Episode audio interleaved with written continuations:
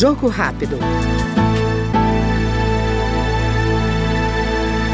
O secretário de Comunicação da Câmara, deputado Gilmar Tato, do PT de São Paulo, ressalta o papel dos veículos da casa para a formação cidadã e fronte primária de informações.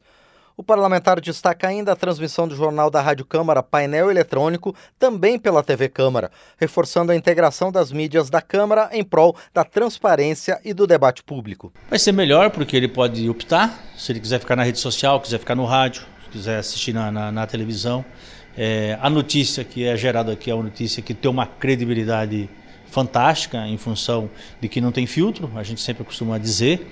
Então, é, não tem intermediário, então, você fazendo essa integração, quem ganha? É o público, é quem está, está nos assistindo.